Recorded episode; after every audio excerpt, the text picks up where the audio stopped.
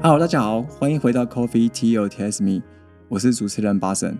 今天我们非常荣幸的邀请到大家耳熟能详，而且大家可能在啊、要获取知识的时候绝对会阅读的一个媒体《远见》杂志。那我们这一次呢，我们特别邀请到《远见》杂志的社长兼哈佛商业评论全球繁体中文版的执行长杨玛丽社长来跟我们做今天的分享。让我们欢迎玛丽社长。好，谢谢博君的邀请，各位听众大家好。好，因为我们现在知道全球这个永续嘛，然后这种话题都是蛮夯的。我相信远见可能很早以前就已经在开始专注在这样的一个议题上面的，所以做的非常早。那我想说，在这个之前，我想要先聊聊聊，就是可能从个人角度出发，你个人对于永续这个概念是什么样的一个定义，或是什么样的一个想法呢？哦，我大概是呃九一九，这就泄露年龄了哈。啊，我原来是在天下杂志服务啊，那二零零六年一月才来接原件杂志的总编辑。那事实上，我个人有一个特殊的，以前开始出来做记者，就一九八八年开始做记者。我出生那一年，哈，你出生那一年哈，你很年轻哈。那那个时候二十，我也是二十出头哈。然后那个时候到天下杂志做记者的时候，那个年代就是环保议题在台湾就变很热门。嗯那个我就印象中那个时候。什么淡水河边都是垃圾啊，全台湾各大河川旁边都是垃圾，哦因为那时候还没有还没有焚化炉哈。对对对，然后环保署那一年还是前一年还是后一年成立，环保署刚成立，对台湾在开始啊、有钱了，然后有钱人都移民了。那时候我们就写文章说，有钱人都移民去澳洲、去加拿大、去美国，哦，因为台湾就是。第一波一九呃六零年代、五零年代、六零年代二次世界大战之后，我们开始发展轻工业，开始有外销产业，就有一批生意人就赚到钱了。可是他们发现说，台湾的居住环境很差，空气污染啊，我每天穿漂漂亮亮的，呃那时候也还没节育嘛，台湾全台湾也 台北也还没节育，所以那时候我们都在写报道说，哇，台湾人很有钱，可是都走在垃圾堆里，河边都是垃圾嘛，嗯然后那个呃空气很差，然后小孩子又那个时候大学又很少，要联考，所以有钱人就拼命移民啊。当然可能就内在美啦，就是说太太跟小孩在国外，然后先生在台湾赚钱啊。那个时候的社会情境，那那个时候我刚进入媒体工作，然后就分配到路线就是跑环境新闻，就是说那个时候环境是热门，所以我那时候在天下杂志一年可能因为环境可以做两次到三次封面都有可能哦，因为那个时候变成说赚钱之后，你开始要。人家说有钱之后要有品味啊，嗯要开始有品质啊，所以就重视环境跟重视教育嘛。所以我那个时候可能非财经新闻，可是我就跑环境新闻啊。那时候环保署，后来我在跑的时候已经还是之后就很快就成立了，然后就要去抓那个半夜谁偷排废水。政府要去稽查，哦然后我们记者就会报道说，哦，半夜又抓到谁偷排废气，哦哦，就那个烟囱哦有那个废气，或者是偷排废水到水沟里，到附近的农哦田里，到河川里，所以我们的河川都是污染的。那你们这样要所以那个时候要田野调查吗？要啊，或者是跟哦着长官、呃我们的官员啊去啊，哦然后做报道。那那个年代这种新闻都会是头版头，就是环境污染的议题。所以我是恭逢其盛，在那个年代开始出来跑新闻，那就开始说呃注重环境的议题。那对环境议题就跟后来联合国。就提出来这个 our common future，就是我们共同的未来。那个时候就开始哈有永续的概念。所以你如果说我接触到永续这个词，大概就是我开始出来做记者没多久，对，啊、这个联合国就在倡议这件事情，然后有这个永续的概念哈，就是大家未来要走向永续，所以我的渊源是很早的啊、所以我后来呃做了几年杂志社记者，我还到澳洲去念了一个硕士。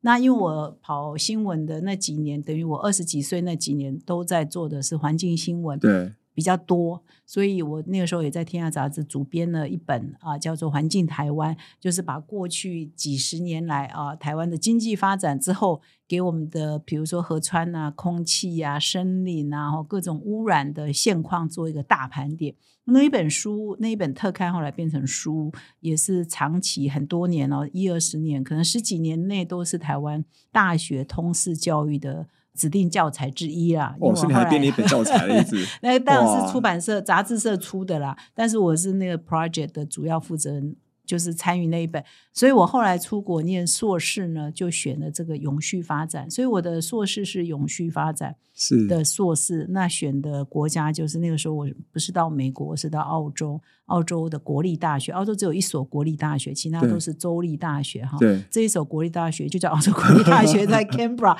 所以我就到 Canberra，它有一个 National Development Center 国家发展中心，它里头就有一个 program，就是在研究 sustainability 那个时候应该很早哎，对啊，所以我去读书是九七到九九，连澳洲啊所以那个系都应该很早，对不对？对呀、所以它是嗯一个 master program。嗯，它那个时候我们就在研究永续，永续就三环嘛，就环境、经济跟社会哈。那时候就，然后那个时候开始要说你要做那个环境影响评估，开始你要做所有的开发案。后来台湾对当然都有这个观念嘛，就是你要做环境影响评估，你要做社会影响评估，你一个经济的发展要学。所以我就是在学那个时候的 master，就在念说你在发展的时候怎么样做呃社会影响评估跟环境影响评估、永续政策。或者是永续报告书应该怎么写？那我的硕士论文还写这个 Great Barrier Reef，就是大堡礁。哦，大堡礁最有名的大堡礁有些污染的问题，那呃，对啊，那珊瑚啊，那那是一对个很漂亮的地方。可是你就是经济要发展嘛，你有很多很多的观光客，可是你当地的生态怎么样维运呢？所以，所以他们当地呢，就是说，在这个发展的过程都要有非常。他们叫 public consultation，就要嗯公共咨询，或者是要开很多很多很多的公听会，所以我还因为这个硕士论文还跑到大堡就要去住了三四个礼拜，就是去访问那些人，你们怎么样做开发的政策？那怎么样做这个政策的报告？怎么样做环境影响评估？所以我我算是那个时候这个议题可能在台湾很重要，可是多数人可能还是把它当做一个比较次要的，不是主流的议题啦。对那么一直到现在，当然就不一样了哈。我开场是不是开太久？对，让你不过问问题哇！啊不过这个感觉好像那个真的玛丽姐应该也等了很久，嗯发现从当时的次要议题，慢慢在这几年，因为 COVID 之后才变成主流议题，这大概也隔了蛮多年的嘞。没有，我觉得是在台湾的社会接受度是它需要一点时间的酝酿了哈。所以我记得我在澳洲读书的时候，那时候就连到说，我最近有去参加 COP 二十八气候变迁会议。哦事实上，我第一次参加是去了京都。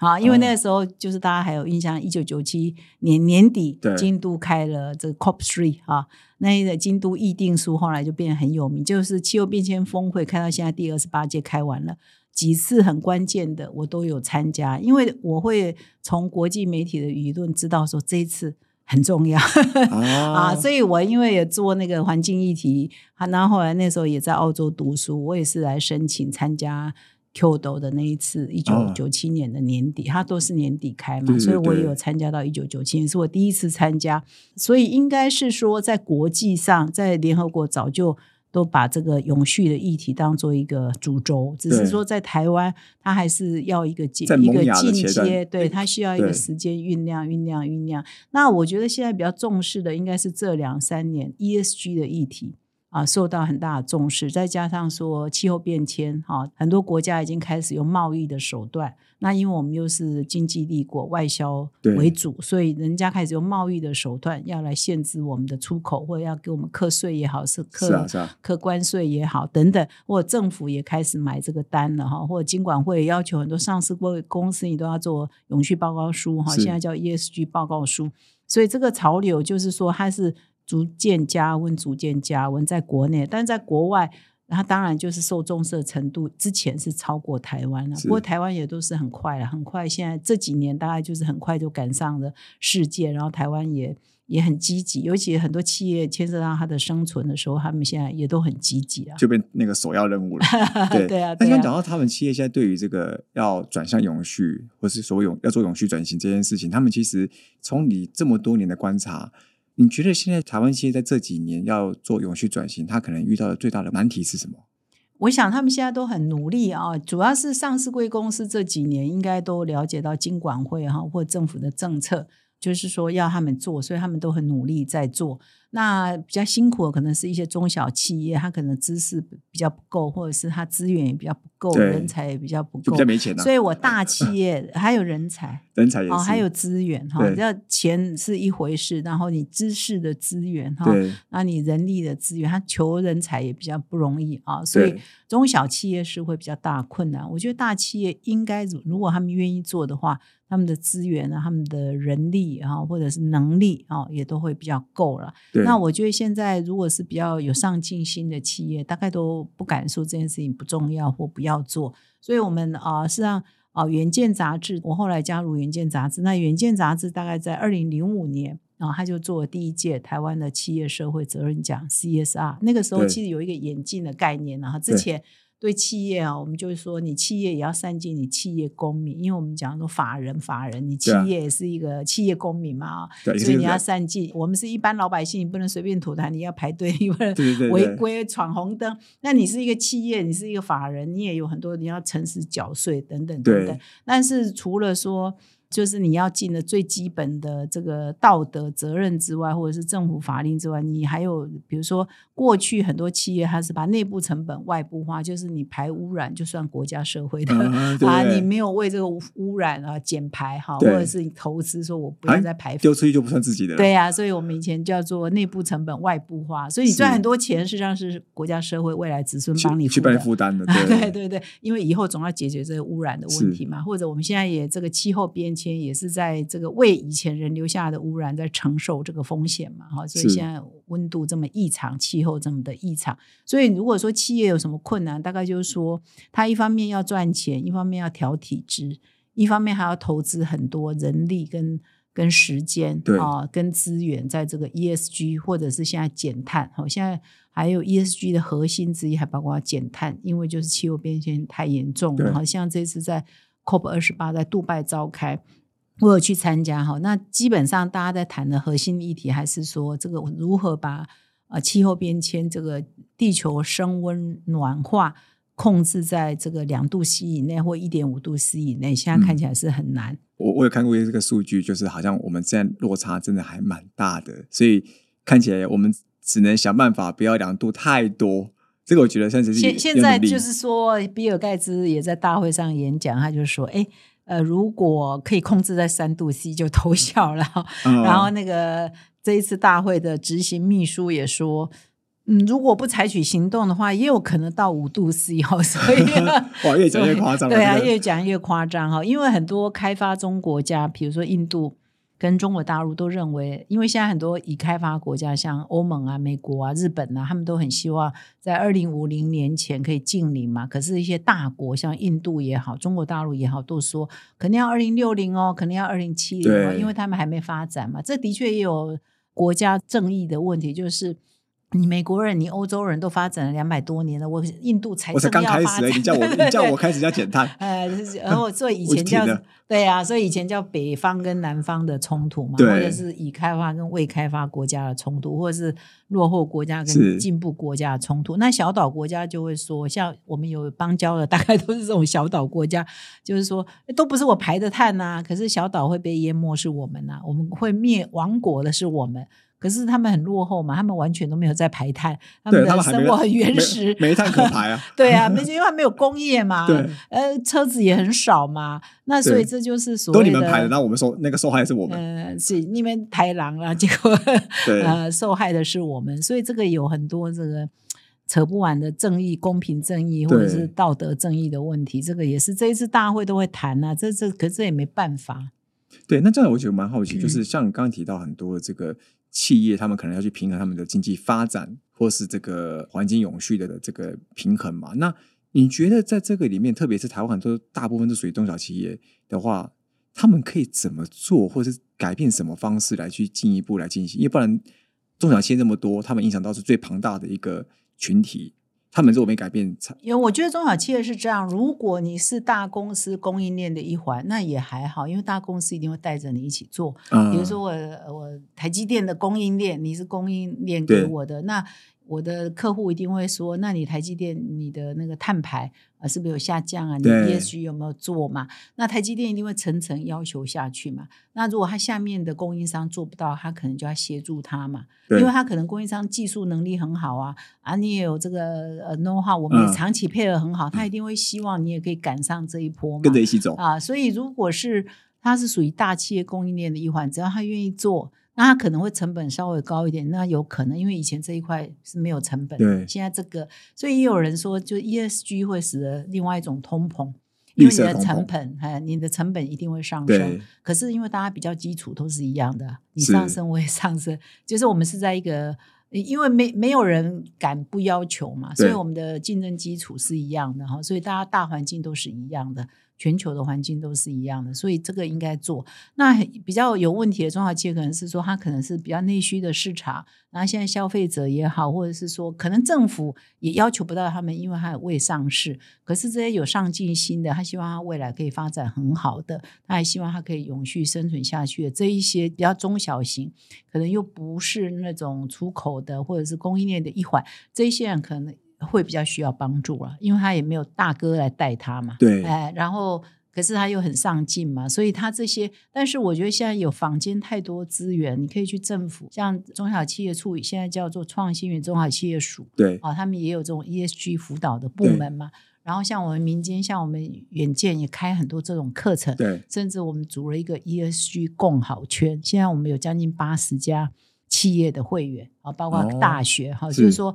我们因为已经从我刚刚有说二零零五年开始，我们就在做 CSR 企业社会责任奖。对那这个奖当然就是很多企业会来报名，所以我们累积到现在也明年要进入第二十年，我们有很多的个案，也有很多的 domain knowledge，我们也知道哪些老师会教啊，哪些人是这个领域的专家，所以我们有开课程，包括说我们。我们这个共好圈几十家企业含大学的会员，我们也会不定期举办读书会，然后呃论坛。像我们十二月二十八号，如果听众这一集播出的时候来得及的话，也可以来对参加我们十二月二十八号，我们有一个后 COP 时代的这个分享，就是我邀请了四位企业家，他们全部都有去 COP 的，那他们来做分享，他们这次在 COP 的观察以及对于未来企业的挑战。那这包括说葛望平啊，欧莱德的葛望平董事长，包括玉山金控的黄兰州董事长，包括 K P N G 啊黄正中董事总经理。对。呃，另外一位是谁？就突然间被那个我们我们查了十二月十八号眼睛就有。十二月二十八号的，所以我们有四位贵宾都是这一次啊有去 COP 二十八的现场啊来跟我们做分享。哦，嗯是啊那这样我们就是我们在整个台湾企业，如果我们就要做一些转型，你觉得我们台湾在全球舞台上面要去转型做永续的这个部分，你觉得以台湾角色有什么样的优势跟其实我们台湾很多企业表现是蛮好的，每次那个道琼指数啊，哈等 DGS 等，呃是吧呃，DJS 啊，我们都会有说哦，什么日月光是全球半导体业的第一名啊？那天我又听到哪一家公司说它是全球哪个 领域的第一名啊？所以我们有一些公司都把这个当做还很重要的 KPI，所以有很多公司其实是表现是不错的。比如我刚刚提到欧莱德，它就是做洗发精啊，或对一些洗漱产品啊，它属于化妆品类的哈，所以它已经是全球第一家全产品跟全组织碳中和的一家企业，所以。这几年来，联合国这个气候变迁大会，它都会去做分享啊，是也就是因为这样关系，所以我们其实有不少企业啊，包括很多金融业、科技业哦，有上市贵公司这种大企业，在全世界也不会走得很后面哈、就是我们也迎头赶上。像我们一直都不是 COP 的这个会员国哈，缔约国，因为我是。们台湾的外交被孤立的关系，所以呢，我们有一些友邦哈，就是我们有邦交国的，他也会在 COP 会议上呼吁哦，在大会上呼吁说啊，那台湾也可以有贡献呐、台湾也有很多成功的案例，台湾在近邻啊，或者是呃这个减排这一方面有很多好的经验是可以分享的，应该把台湾也成为缔约国啊。但是不过这个是国际呃哎，外交的。是国际关系的一一部分。对对，就就比较困难，所以台湾呢，其实有好有一些不错的指标型的企业是做的还不错了。嗯是，再最后一个问题想要请教，就是呃，因为我们在知道全球其实有很多包含 C ban 啊、碳边境调整机制等等，或者包包含美国的一些看关税议题的，像这些东西有很多这种国际的标准规范，你觉得台湾的企业他们，因为大企业一定自己很很容易搞定，可像中小企业，他们怎么样去引领这些规范，然后去融入整个全球在永续这样的一个趋势，能够与时俱进的跟着他们走啊？有没有什么样的建议？因因为现在可以，我刚刚有一直强调，就是说现在可以房间可以提供协助的，包括政府，包括民间。哦，包括一些学校的老师、一些 NGO，事实上都可以提供这样的协助了哈。所以只要，哎，对，然后你你你现在只有一些只是纯上课，你了解趋势在哪里？对，那有一些人也会辅导你啊，哈，这个辅导机构也是蛮多的。你就是你怎么样去填那些表格，然后他们有一些集训，然后或者是我刚刚讲，如果你是有供应链的一环，那你的大哥大姐就会带着你一起做嘛，哦，因为你是他供应链的一环，所以现在台湾你愿意做，绝对可以找到人帮你。只是说有一阵子好像很缺，然后就是哦，要认证的单位很多，听说什么碳盘查，因为太多人要做，对就是做不完。对，就是说，就是他们的业绩都爆发嘛，在做碳盘查，在做辅导的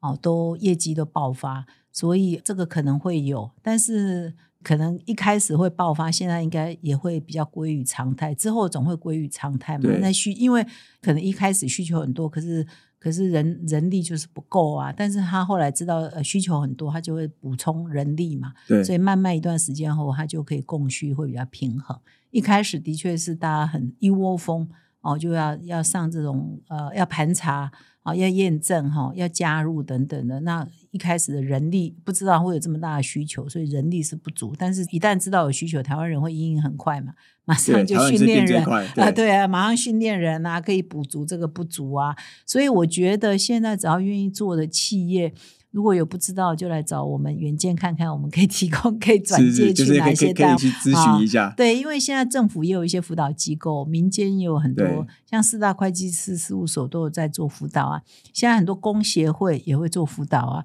政府你说中小企业处哦，呃，现在叫创新与中小企业署，对，中它也会呃也会做辅导啊。所以他们还现在还有很多补助计划之类的，还可以哦拿到钱。对啊，你像我们以前的工业局，现在叫什么局二署啊？他们也提供很多这种经费补助哈，对就是你要减碳的话，一加 N 哈，这个我们都当过封面故事报道过，就是政府在鼓励你这个龙头企业带着你的供应链一起减碳，然后政府会辅导之外，还提供你这个。补助啊，就是你你要投入多少金额，它有适度的补助对啊，所以政府也很会补助。我们中华民国政府也超爱给补助的，所以企业 也可以申请啊，对，也可以申请补助啊。是所以现在我觉得愿意做企业很容易找到志同道合的人，找到有资源做刚刚有一个关键字就是愿意做，啊，愿意做，对啊，对啊，要转转念。啊，对，看起来这是一个比较重要的一个点，就是如果你愿意做，资源绝对不怕找不到。但是嗯有的时候，如果中小企业做在资讯资讯上面可能跟的不够快，他没有转念的话，他可能就会很难去进行这一段，嗯嗯，是不是这么说？嗯嗯，对，没错，就是只要你愿意做，应该现在要找到资源是不难的，哈，或者是找到人来辅导，或者是找到知识专家，应该是不难的。是好，非常感谢马丽社长今天这样的一个分享，就是关于很多就是我们知道说台湾企业怎么样跟国际整个永续转型的一个趋势能够去接轨。那刚刚有一个非常重要的一个点，就是你只要能够转念，愿意做。就跟你愿意念书一样，总是有会把书念会，或找到人教你怎么样念书，去补习也可以，去补习也好。嗯可是当你如果不想去做这件事情的时候，你会发现好像处处都是困难，嗯好像到处找不到资源。嗯，所以转念可能是一件非常重要的一件事情。来加入远见共好圈，是 我们有一群人 ESG 共好圈对对对，ESG 共好圈，我们有将近八十家企业跟各大学，大学也在做永续，叫大学就可以跟同学学习。USR，你就可以知道啊，也有几呃各行各业的代表都有。呃如果来参加我们活动，你会认识很多人，认识很多人，大家就是可以交流嘛。对就跟同学间交流一样而且都不同行业的。是嗯所以今天我们非常谢谢《远见》杂志社长兼哈佛商业评论全球繁联中文版执行长杨玛丽带给我们今天前半段的这样的一个分享。那后半段我们会在下一集播出。那我们谢谢玛丽谢社长谢谢谢谢谢各位听众，，Coffee Tea or Taste Me，轻松聊永续。我们下期见，拜拜。拜拜。